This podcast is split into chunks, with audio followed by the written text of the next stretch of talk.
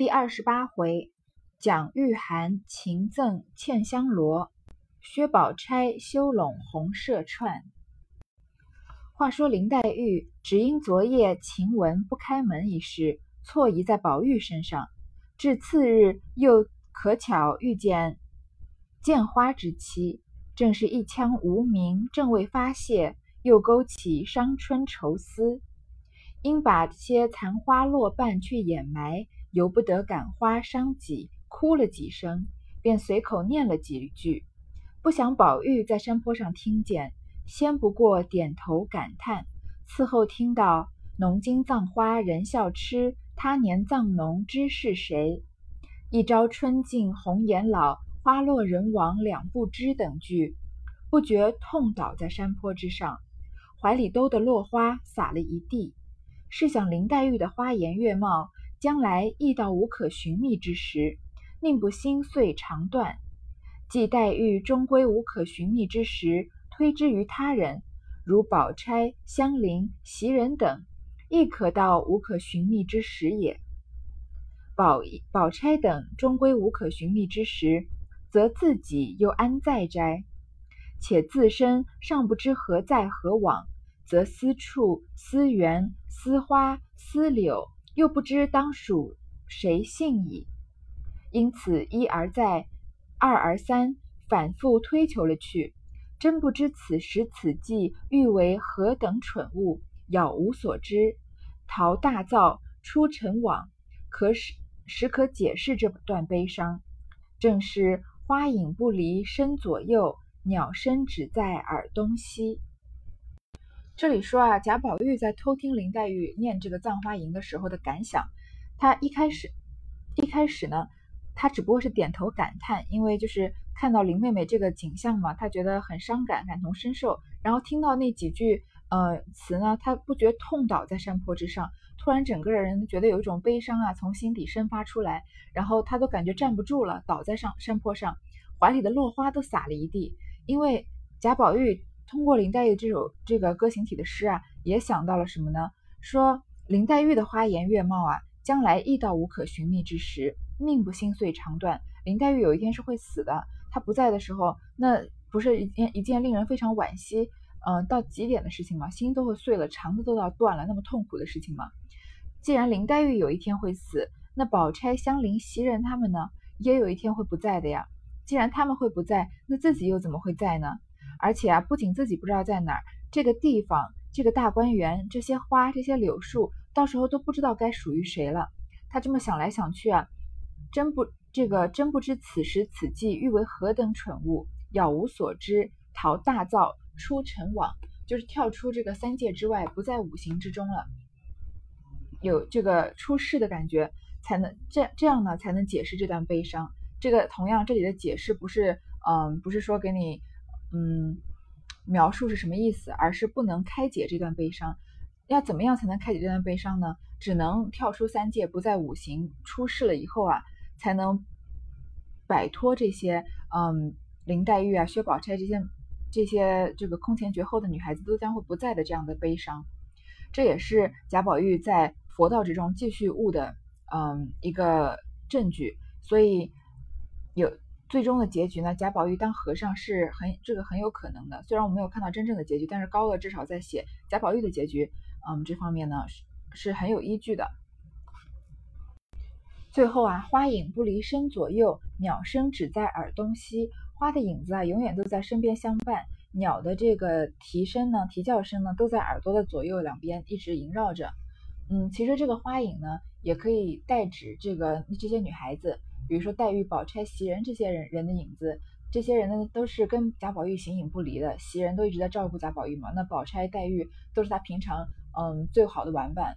那鸟声不鸟声只在耳东西呢？鸟声也可以理解为林黛玉的嗯吟这个葬花吟的哀声，或者是宝姐姐劝她仕途经济这些女孩子们发出来的声音。嗯，这两句都是借实景写虚景啊。那林黛玉正自伤感。忽听山坡上也有悲声，心下想到：人人都笑我有些痴病，难道还有一个痴子不成？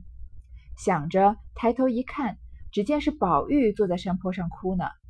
林黛玉看见，便道：“翠，我当是谁？原来是这个狠心短命的。”刚说到“短命”二字，又把口掩住，长叹了一声，自己抽身便走了。林黛玉听到宝玉哭了，她就想啊，人人都说我是吃的，说我有一些太执着了，难道还有一个人也跟我一样吃吗？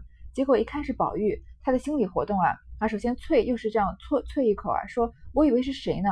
原来是这个狠心短命的。说到短命，他把嘴巴捂住了，然后长叹了一声，自己走了。他也不想这样诅咒宝玉的，毕竟宝玉是他最爱的人嘛。这里宝玉痛哭了一回，忽然抬头不见了黛玉，便知黛玉看见他躲开了，自己也觉无味，抖去落花起来下山，寻归旧路往怡红院来。可巧看见林黛玉在前头走，连忙赶上，说道：“你且站住。”我知道你不理我，我只说一句话，从今后撂开手。林黛玉回头看见是宝玉，但要不理他。听他说只说一句话，从此撂开手，这话里有文章，少不得站住说道：“若是一句话，请说来。”宝玉笑道：“两句话，说了你听不听？”黛玉听说，回头就走。贾宝玉啊，在。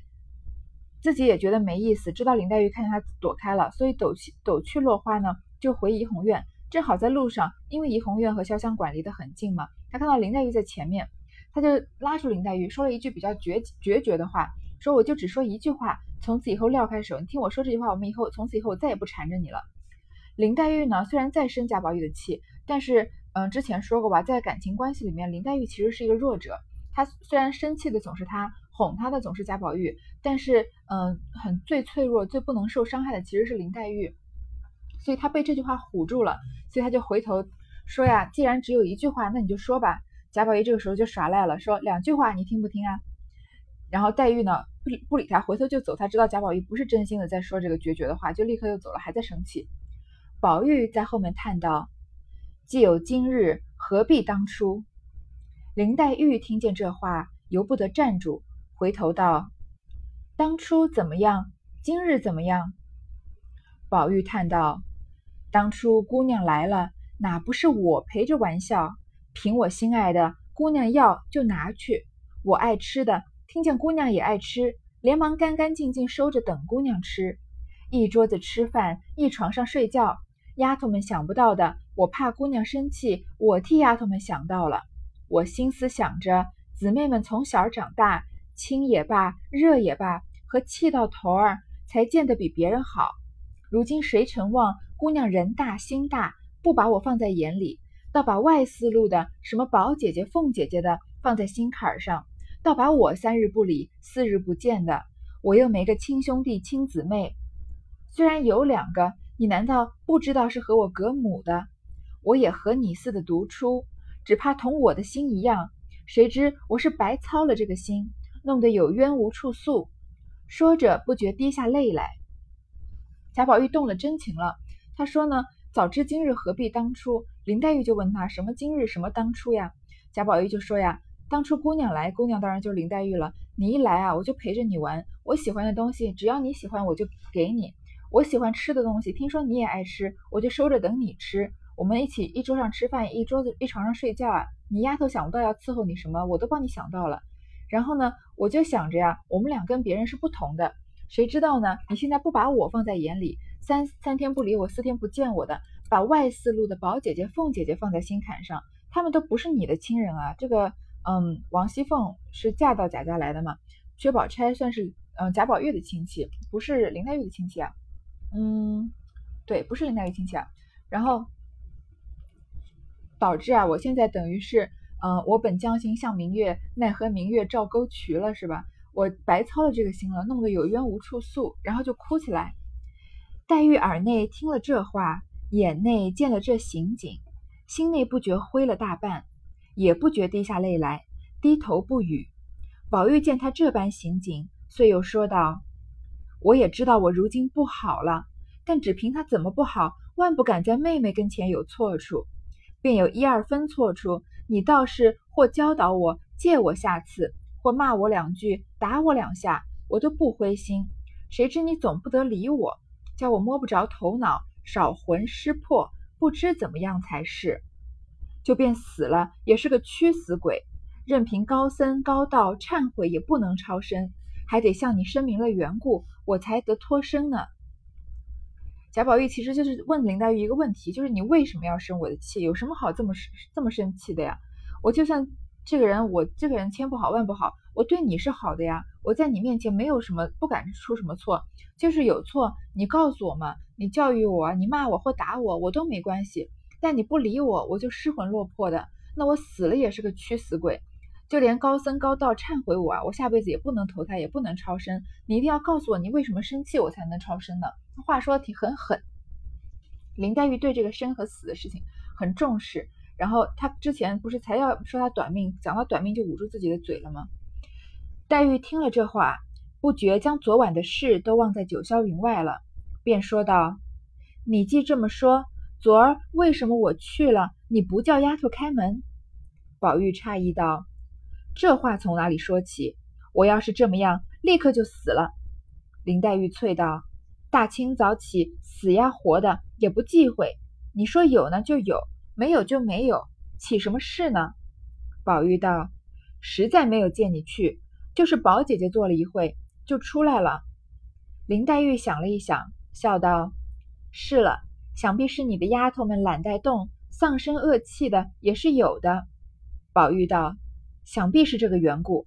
等我回去问了是谁，教训教训他们就好了。黛玉道：“你的那些姑娘们也该教训教训，只是论理我不该我说。今儿得罪了我的事小，倘或明儿宝姑娘来，什么贝姑娘来，也得罪了，事情岂不大了？”说着抿着嘴笑。宝玉听了，又是咬牙又是笑。林黛玉这样就不生贾宝玉的气了。她看到贾宝玉又是赌咒发誓，林黛玉是最吃这一套的。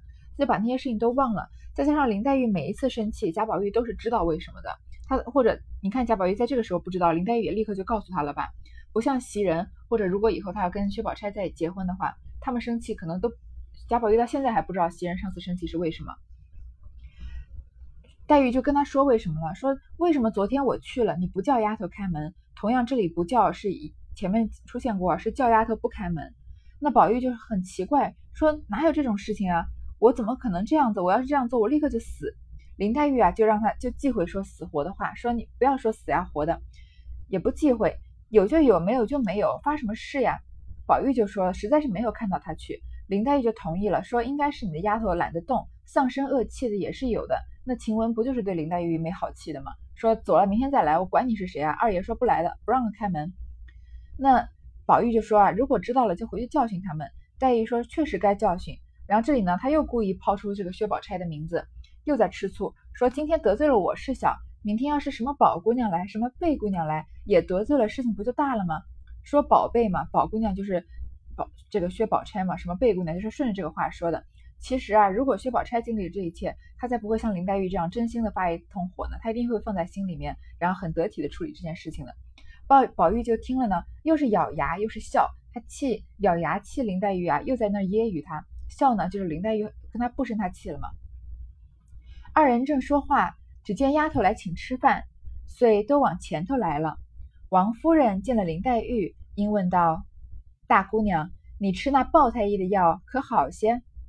林黛玉道：“也不过这么着，老太太还叫我吃王大夫的药呢。”宝玉道：“太太不知道，林妹妹是内症，先天生的弱，所以经不住一点风寒。”不过吃两剂煎药就好了，散了风寒，还是吃丸药的好。王夫人道：“前儿大夫说了个丸药的名字，我也忘了。”宝玉道：“我知道那些丸药，不过叫他吃什么人参养荣丸。”王夫人道：“不是。”宝玉又道：“八珍益母丸、左归、右归，再不就是麦味地黄丸。”王夫人道：“都不是。”我只记得有个“金刚”两个字的，宝玉拍手笑道：“从来没听见有个什么金刚丸。若有了金刚丸，自然有菩萨散了。”说的满屋里人都笑了。宝钗抿嘴笑道：“想是天王补心丹。”王夫人笑道：“是这个名儿。如今我也糊涂了。”宝玉道：“太太倒不糊涂，都是叫金刚菩萨知识糊涂了。王夫人道：“扯你娘的臊，又欠你老子捶你了。”宝玉笑道：“我老子再不为这个捶我的。”两人和好了呢，就有丫头来请吃饭。这个时候，王夫人见到林黛玉，王夫人很在这个一直到目前为止很少跟林黛玉有交谈啊，这里是第一次的交，应该算是第一次见面交谈。也许林黛玉进贾府的时候有一点交谈，就说她吃药怎么样，然后呢，林黛玉就说也不怎么样。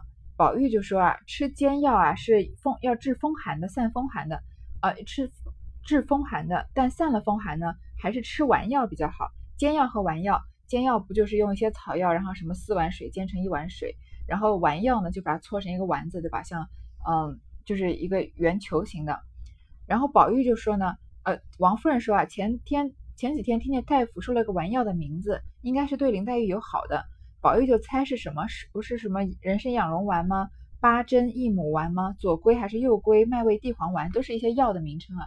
其实你去搜每一种每一个宝玉说的药，这个药的名称都是中医里面真正存在的这个丸药。然后王夫人就说都不是，好像名字里啊有金刚两个字。但是宝钗呢纠正他说应该是天王补心丹。王王夫人说啊就是这个，如今我也糊涂了。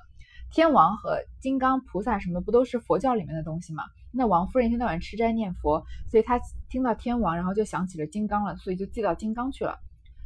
王夫人就说我也糊涂了。宝玉就说他其实这句话也挺有玄机的。他说太太倒不糊涂，都是叫金刚菩萨给知识糊涂了。说王夫人念佛念的糊涂了。嗯，确实是王夫人表面上是一个吃斋念佛的人，好像嗯心地非常的宽厚，嗯非常的仁良，然后。嗯，好像很有佛心来着，但是从后面能看得出来，王夫人在某些事情上有她非常冷酷的一面。王夫人就骂他说：“你欠你老子捶你了，你让让贾政来打你。”宝玉就说：“啊，我老子再不为这个捶我的。”王夫人又道：“既有这个名儿，明儿就叫人买下来吃。”宝玉笑道：“这些都是不中用的，太太给我三百六十两银子，我替妹妹配一料丸药，包管一料不完就好了。”王夫人道：“放屁！什么药就这么贵？”宝玉笑道：“当真的呢。我这个方子比别的不同，那个药名儿也古怪，一时也说不清。只讲那头胎紫河车，人形带叶身，三百六十两不足；龟大何首乌，千年松根茯苓胆，诸如此类的药都不算为奇，只在群药里算。那为君的药，说起来唬人一跳。”前儿薛大哥哥求了我一两年，我才给了他这方子。他拿了方子去，又寻了两三年，花了有上千两的银子，才配成了。太太不信，只问宝姐姐。宝钗听说，笑着摇手儿说：“我不知道，也没听见。你别叫姨娘问我。”王夫人笑道：“到底是宝丫头，好孩子，不撒谎。”宝玉站在当地，听见如此说。一回身，把手一拍，说道：“我说的倒是真话呢，倒说我撒谎。”口里说着，忽一回身，只见林黛玉坐在宝钗身后，抿着嘴笑，拿手指头在脸上画着羞她。这个是嗯一个比较温情的画面，在大家在吃晚饭的之前啊，一起在那聊天，然后开玩笑，贾宝玉就在那耍宝逗大家笑，说这样的有一味药啊，然后这个药啊听起来就非常的名贵啊，三百六十两。然后呢，药名都说不清。投胎子和车，子和车啊，其实就是人类的胎盘。中药里面呢，认为它有这个益气养血、补肾益精的效果。嗯，而且他说这个药啊是，嗯，投投胎子和车，还是要要第一个孩子的这个胎盘才行。嗯，在不少文化里面呢，觉得这个食用人类胎盘是一件很有争议的事情。嗯，在很多国外政府啊是禁止出售这个紫河车的。嗯，我认为对对于中医呢，我觉得是一个非常主观的事情。很多人觉得有用的就有用，觉得没有用就没有用。有些人是坚决的反对中医，觉得它不科学，因为它没有临床实验，而且没有大数据之类的，都是呃口口口相传的，或者是你相信几千年的医术，而不相信这个现代科技和医学的发展吗？嗯。这个怎么说呢？我觉得，嗯，如果食用食用紫河车这样的事情，我是觉得不太，我觉得不太赞同啊。我我觉得不管从他的这个人道主义来讲就不说了，但是嗯，作为这个药物来说啊，感觉它有非常多的细菌，嗯，不太适合这个服用。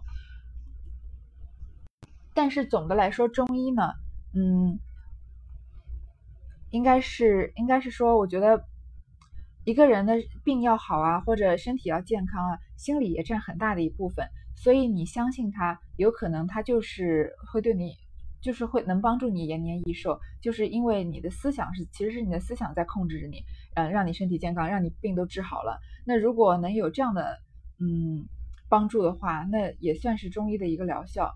但是具体要说，嗯，你觉得中医真真的是我是站在挺中医这一派呢，还是反对中医这一派呢？其实我算是比较中立的。好，嗯。他说：“投胎子合车啊，人形带叶身，人形状带叶子的人参，那多难找呀！三百六十两还不够呢。龟大何首乌，像乌龟那么大的何首乌，还要一千年的松根茯苓胆。这个药啊，不是比这个薛宝钗的冷香丸还难收集吗？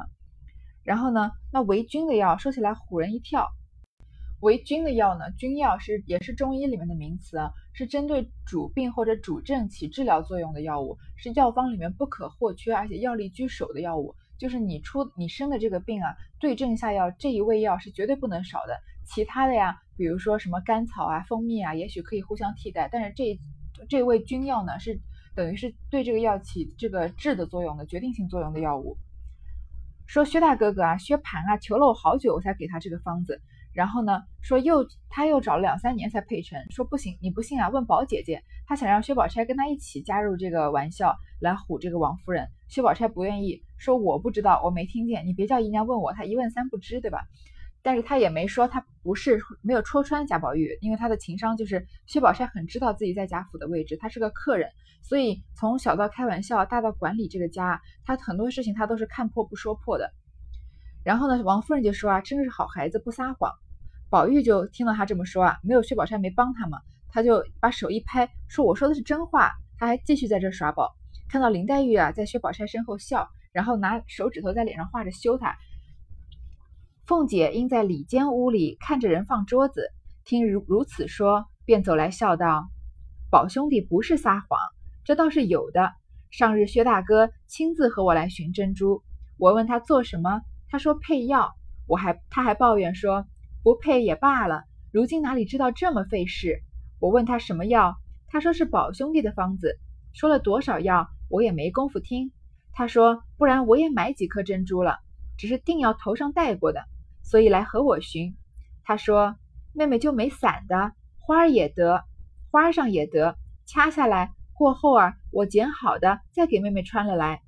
我没法儿，那两只珠花儿现拆了给他。还要了一块三尺上用大红纱去，乳波颜了面子呢。凤姐说一句，那宝玉念一句佛，说太阳在屋子里呢。凤姐说完了，宝玉又道：“太太想，这不过是将就呢。正经安那方子，这珍珠宝石定要在古坟里的，有那古时富贵人家装果的头面拿了来才好。如今哪里为这个去刨坟掘墓？”所以只是活人带过的也可以使的。王夫人道：“阿弥陀佛，不当家花花的。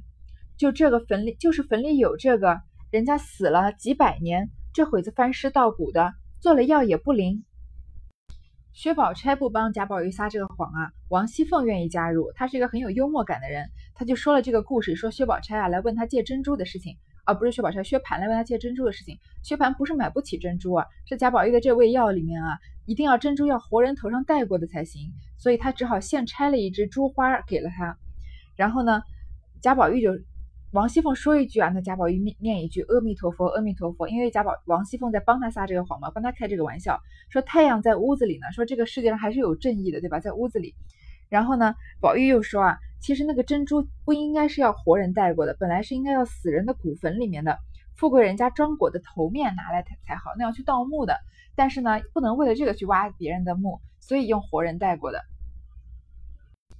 这个王夫人啊，就要念是在吃斋，她不是一直在吃斋念佛的吗？她听到这么奢侈，还要挖人的坟墓，就说阿弥陀佛，不当家花花的，不当家花花的应该是一个方言啊，其实就是罪过罪过的意思。说坟里有这个人都死了这么久了，翻尸稻谷的，即使拿当药呢，也不会灵验的。宝玉向林黛玉说道：“你听见了没有？难道二姐姐也跟着我撒谎不成？”脸望着黛玉说话，却拿眼睛瞟着宝钗。黛玉便拉王夫人道：“舅母听听，宝姐姐不替她圆谎，她只问着我。”王夫人也道：“宝玉，你很会欺负你妹妹。”宝玉笑道。太太不知这缘故，宝姐姐先在家里住着，那薛大哥哥的事她也不知道，何况如今在里头住着呢，自然是越发不知道了。林妹妹才在背后羞我，打量我撒谎呢。贾宝玉啊，一边跟林黛玉说：“你看，你说我撒谎就算了，难道王熙凤也跟着我撒谎呢？”望着林黛玉，眼睛却瞟着薛宝钗。林黛玉就跟王夫人撒娇说：“宝姐姐不替她圆谎啊，她就问我。”王夫人在这说啊，你很会欺负你妹妹。宝玉就说，其实薛宝钗不知道是有原因的。她一开始在家里住着，在梨香院那儿住着嘛。那薛大哥哥的事她也不知道。现在他搬到大观园里住着了，外面的事情他更不知道了，因为男人又不能进大观园的嘛。所以林妹妹刚刚在背后羞我，打量我撒谎呢。这一段啊，是我们读到现在比较轻松幽默的一段，就是嗯，一群一感觉很像一个家庭的生活，在吃饭之前啊。嗯，在聊天，家里的男孩子呢，在那儿嗯当活宝，在那耍宝，然后逗大家开心。然后女孩子呢不帮他，在后面羞他，又羞羞脸。然后家里其他的长辈呢，也这个王熙凤不是长辈了，也是平辈的，也加入进来跟他一起开这个玩笑，然后把这个王夫人唬得一愣一愣的。所以《红楼梦》很多时候呀，要是把它真的拍成电视剧的话，很难拍，因为这些生活中温馨的场景啊，嗯，很少，呃，很多就是。你你要如果把它拍得很细呢，就会觉得很枯燥。现在的电视剧啊，一拍就是，嗯，一开头就是，嗯，女孩子就是什么天神化身的什么公主啊，然后男孩男方就是什么恶魔的这个邪魔歪道啊，然后两个人穿越人魔神三界相恋啊之类的，或者是后宫宫斗一下就把你孩子搞搞流产了，然后那一个又是呃诛了九族啦什么的，剧情都要很很有张力，然后。嗯，起伏要非常大。《红楼梦》里面大多数的剧情起虽然是精彩的，但它并不是起伏大的。你看，就像这一段在生活中间吃饭之前的聊天的这个事情，我们读起来就能感觉贾宝玉、薛宝钗、林黛玉和王夫人、王熙凤的性格都在里面得到了很好的这个扩张。但是如果把它拍成电视剧呢，嗯，就会觉得有点枯燥乏味了。好，这回先读到这儿。